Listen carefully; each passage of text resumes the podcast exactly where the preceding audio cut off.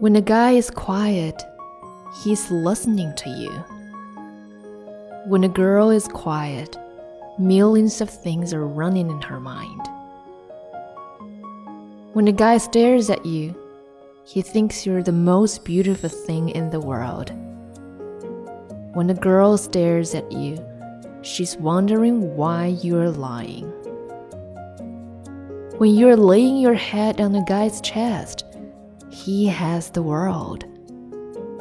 When a girl lays on your chest, she's wishing for you to be hers forever.